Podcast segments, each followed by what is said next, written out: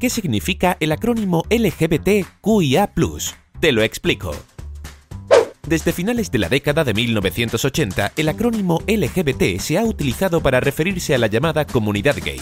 Con el paso de los años, sin embargo, este acrónimo se ha ido alargando y hoy el acrónimo LGBTQIA no se refiere solo al mundo gay, sino a esa comunidad aún mayor de personas que no se reconocen en las orientaciones sexuales y las identidades de género consideradas, entre muchas comillas, tradicionales. Pero, ¿qué se entiende por orientación sexual e identidad de género? Lo más importante que debes saber es que son dos cosas muy diferentes. Nuestra orientación sexual define el género de las personas que nos atraen sexualmente, así que si a una mujer le gustan los hombres, su orientación será heterosexual, mientras que si esta misma mujer se siente atraída sexualmente por las mujeres, su orientación sería homosexual.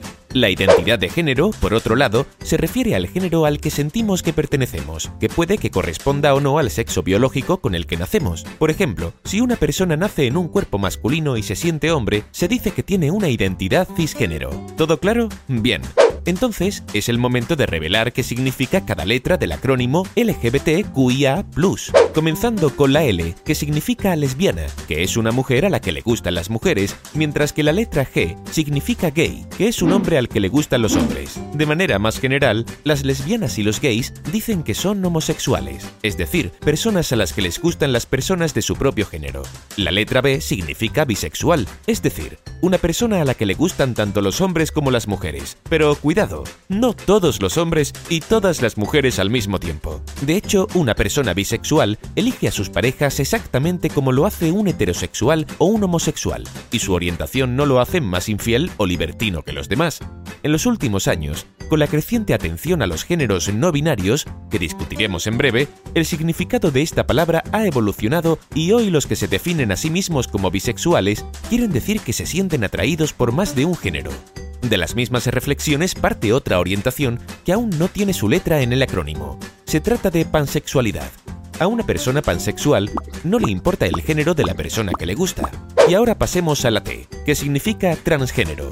Una persona transgénero se siente de un género diferente al que le dieron al nacer. La forma correcta de hablar sobre estas personas es decir el género en el que se reconocen, seguido de la palabra trans, incluso si, por ejemplo, muchas personas transgénero prefiere que se les indique solo por el género en el que ellos se reconocen. No todas las personas trans necesitan cambiar su apariencia para sentirse bien consigo mismas, y hace ya varios años que el transgénero ya no es un delito como enfermedad mental por parte de la comunidad científica, y sobre todo se refiere solo a las identidades identidades de género, por lo que una persona trans puede tener cualquier orientación sexual. La Q significa queer, que en español significa poco usual, extraño. Una persona se define a sí misma como queer cuando simplemente no quiere categorizarse en categorías de identidad y género sexual, que se siente demasiado estricto, generalmente porque cree que las personas tienen identidades y gustos fluidos, es decir, que varían en el tiempo, difíciles de fijar en una sola definición. Pero la letra Q también indica cuestionamiento, questioning en inglés, a las personas, es decir, que todavía están buscando quiénes son y de lo que les gusta.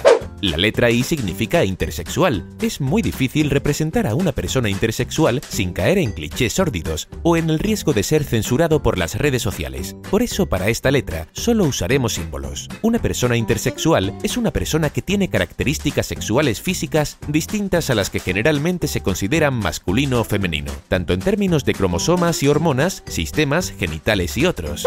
Finalmente, A significa asexual. Una persona asexual no siente atracción sexual por ningún género. Un buen ejemplo de una persona asexual es el personaje de Todd Chávez en la serie animada BoJack Horseman. Pero ojo, porque hay diferentes tipos de asexualidad. De hecho, hablamos más precisamente del espectro de la asexualidad. Una persona asexual puede querer una relación estable o no. Puede que le disguste la idea del sexo o que lo haga con placer pero con la persona de la que está enamorado. De hecho, un asexual puede tener relaciones y sentir placer, solo que probablemente no dará el primer paso. Pero cuidado, la sexualidad no es castidad. Una persona casta opta por resistir el deseo y no practicar el sexo, mientras que una persona asexual ni siquiera piensa en el sexo y sobre todo ninguna de las dos está enferma.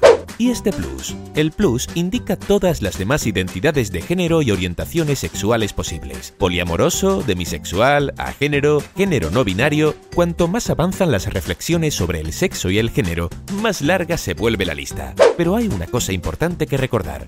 Estas etiquetas no son obligatorias. La única regla es respetar las elecciones y experiencia de los demás, incluso cuando no los entendemos.